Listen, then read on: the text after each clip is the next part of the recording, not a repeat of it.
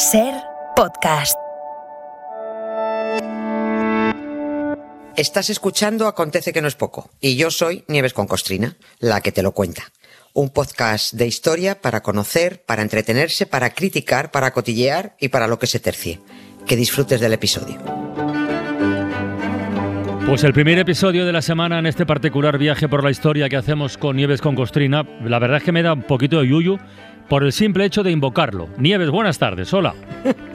buenas tardes, Es no te preocupes, fue hace mucho, fue hace mucho. Bueno, sí, igual es que estamos ahora muy sensibles o muy asustados por cómo se ha puesto el mundo, por cómo está la economía, pero es que tal día como hoy, hace 63 años, ¿qué ocurrió?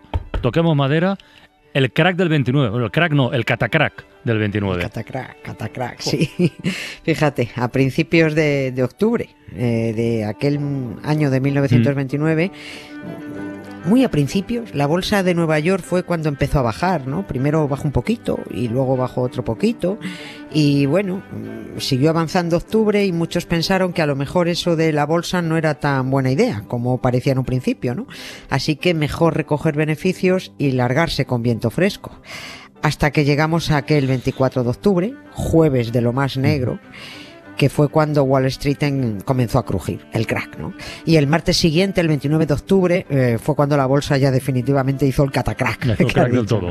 Ahí catacrack del todo. Se pusieron a la venta, el, el 24 de octubre se pusieron a la venta de golpe 12 millones de títulos y otros 16 millones cinco días después. Con los precios de las acciones ya, bueno, no es que estuvieran bajos, estaban eh, por debajo del subsuelo, ¿no? Las órdenes de venta de acciones se acumulaban sin encontrar Miles de millones de dólares se volatilizaron, desaparecieron directamente, ¿no? Las empresas quebraban una tras otra, los empresarios saltaban por la ventana de sus eh, lujosos despachos de los grandes rascacielos, ¿no? Quebraban empresas, quebraban entidades bancarias, dos mil bancos se fueron a pique. ¿Dos mil Dos bancos? mil- Dos mil bancos, sí. Y por supuesto quebraron las familias, ¿no? Esto es una, esto es un- una, una cadena. Uno de cada cuatro estadounidenses se fue al paro. Los agricultores, los pobres, no vendían ni un pimiento. Se disparó el impago de hipotecas. Y el único artículo de lujo que les quedó a muchos después del desahucio fue el coche. Bueno, Ah, y a él se tuvieron sí, que ir a vivir hasta, hasta que también tuvieron que venderlo para, para comer, ¿no? Y entonces ya no tuvieron ni coche en el que dormir. Después del crack de Nueva York llegó el de Chicago y el de San Francisco y el del país entero. Y luego el de Europa, que aún no había levantado cabeza tras la Primera Guerra Mundial y se quedó sin los préstamos estadounidenses, ¿no? Aquello sí que fue una depresión de las gordas, no la posvacacional, desde luego. Fue la Gran Depresión, la que puso boca abajo el mundo.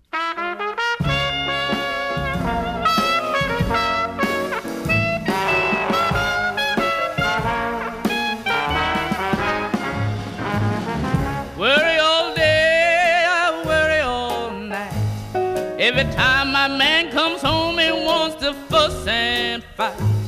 When I pick up the paper to read the news, just as I'm satisfied,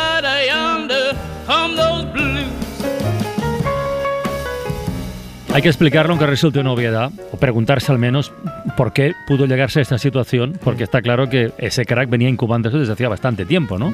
Sí, esto, esto no fue de un día para otro, se venía, se venía cociendo.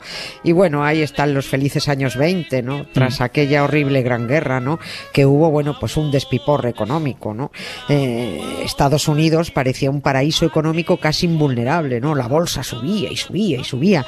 Oye, y es que hasta el marzo penco invertía en Wall Street, ¿no? Cuanto más se invertía, más subía, y cuanto más subía, más invertía. Era un ciclo en el que, de- en el que, en el que se metieron y no paraban, ¿no? Los empresarios recogían beneficios a manos llenas, los consumidores, pese a tener los sueldos estancados, bueno, pues a lo suyo, a consumir, a consumir, a lo loco, a lo loco. Y claro, para consumir había que pedir créditos. ¿Cómo nos suena esto? Claro, y venga coches, venga electrodomésticos, fue la época de los electrodomésticos, el boom de los electrodomésticos, ¿no? Y ve coches, electrodomésticos, artículos de lujo, se pedían créditos hasta para invertir en bolsa, porque los tipos de interés eran bajísimos y acceder al dinero era muy fácil. Bueno, pues como en la bolsa se gana mucho, dame un crédito para invertir en la bolsa, ¿no? Era un poco, un poco loco, ¿no? Aquel 24 de octubre, aquel jueves negro, se descubrieron de golpe todas las trampas que tenía aquella fiesta, ¿no? Porque como gran parte del dinero invertido era producto de los créditos bancarios, en cuanto la bolsa se hundió, pues los ahorros se esfumaron. Fuf, todo hizo plof, todo era una burbuja, ¿no? Ya no se podían pagar esos créditos y por supuesto los bancos tampoco podían cobrarlos, ¿no? Y esto fue así por lo que respecta al plano doméstico estadounidense, porque en el plano internacional fue igualmente trágico. Estados Unidos era el primer exportador mundial de materias primas, de alimentos, de productos manufacturados, y la crisis económica mundial llevó a que los países dejaran de comprar. No, no, no tenían para comprar, pues no compraban nada, ¿no? La economía yanqui se ahogó en una superproducción de productos que, que ya no tenían comprador, ¿no? En fin, una cosa fue, fue tremendo, ¿no? Pero yo creo que para no hacer muy árido este tema económico, que además lo explicaría muchísimo mejor Javier Ruiz, que mm. para esto es el experto, eh, yo creo que sí podríamos tocar mejor algún, mm, algún efecto colateral que trajo la Gran Depresión, a ¿no?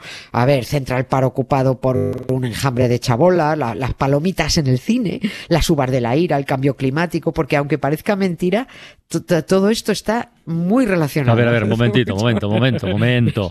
¿Lo, ¿Lo de comer palomitas en el cine está relacionado con el crack, con la Gran Depresión? Mucho todo. Ah, ahí, ahí empezó la costumbre que tanto molesta a muchísima gente en el cine, ¿no? Eh, lo de comer palomitas, ¿no? Y es que ir al cine se convirtió eh, durante aquella Gran Depresión en el más accesible medio de distracción para tantísima gente desempleada durante la década de, de los años 30 y principios de los 40, ¿no?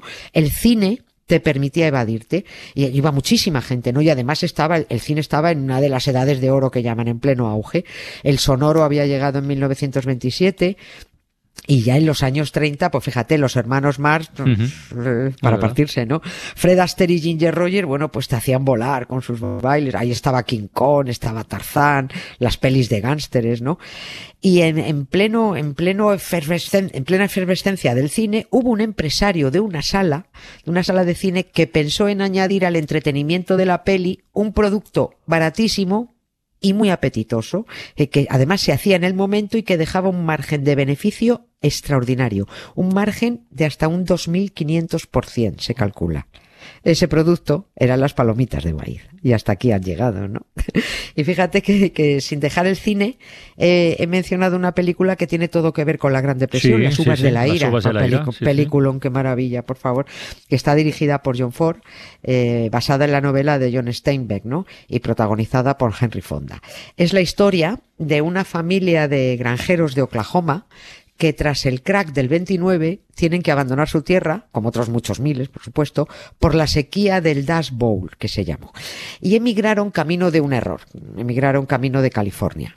Dust Bowl se puede traducir como el cuenco de polvo. Mm. Y vamos a ver la estrecha relación con el crack del 29 y con el cambio climático.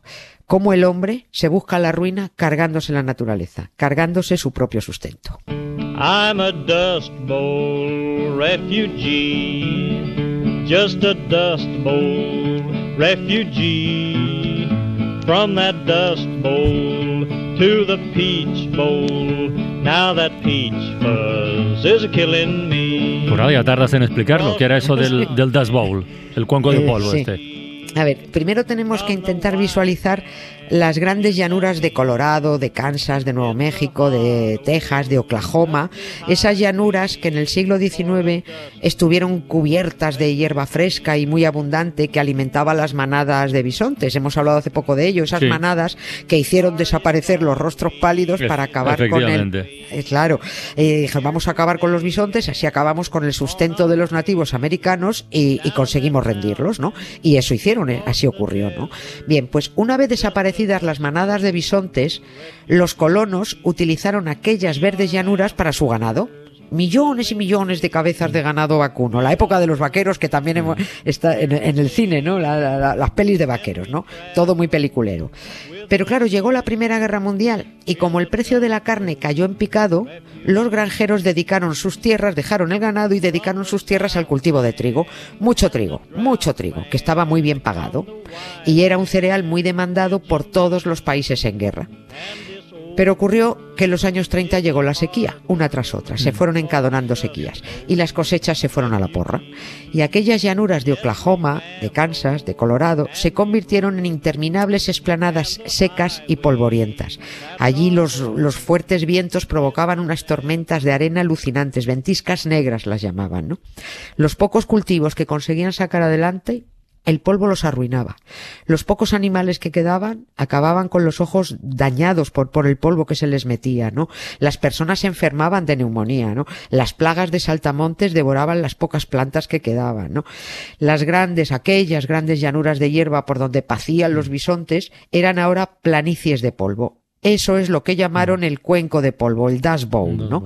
Si a la sequía, a la ruina de las cosechas y a la hambruna añades en los años 30 la Gran Depresión, solo quedaba emigrar. Y eso es lo que hace la familia de las uvas de la ira, emigrar a California. ¿Y, por qué fue un error tomar camino de California?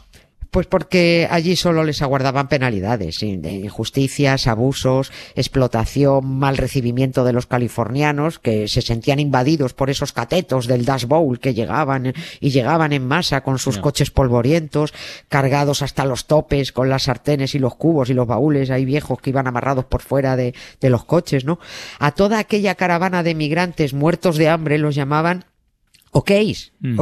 por, por, Oklahoma, por mm. el AOCA de, de, Oklahoma, ¿no? Pero es un mote que les pusieron a todos los refugiados del Dust Bowl, todos eh, arrojados a la carretera, a la famosa Ruta 66 que atravesaba aquellas llanuras polvorientas camino de los campos fértiles de California, pues para en, busca de trabajo como temporeros, ¿no?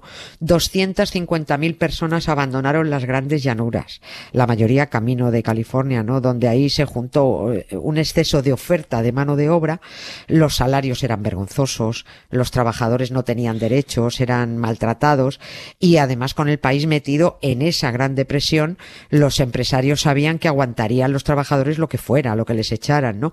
John Steinbeck, que recibió el Pulitzer por su novela, quiso denunciar todo esto, dijo, quiero colocarles la etiqueta de la vergüenza a los codiciosos cabrones que han causado esto. Y al margen de los banqueros, de la especulación bursátil, del loco liberalismo económico, ¿tuvieron nombre y apellidos los responsables de la Gran Depresión? Eh, supongo que sí. Yo creo que entre todos la mataron, esto lo saben más los mm. expertos, pero entre todos la mataron y ella sola se murió, como se suele decir, ¿no?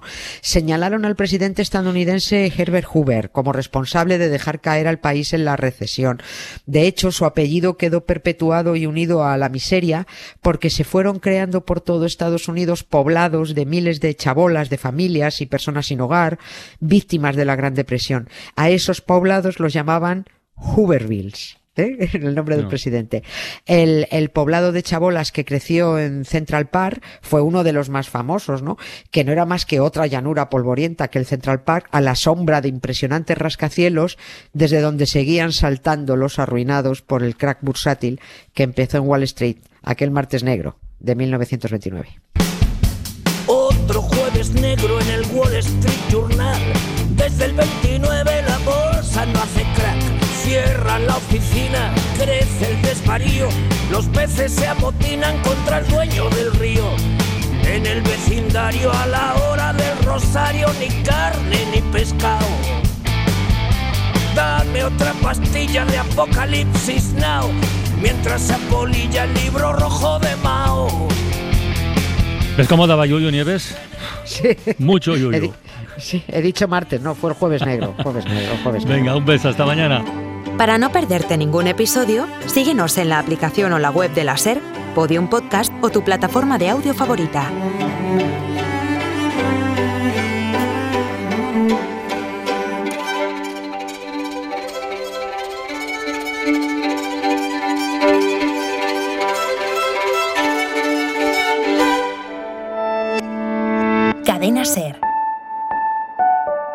La radio.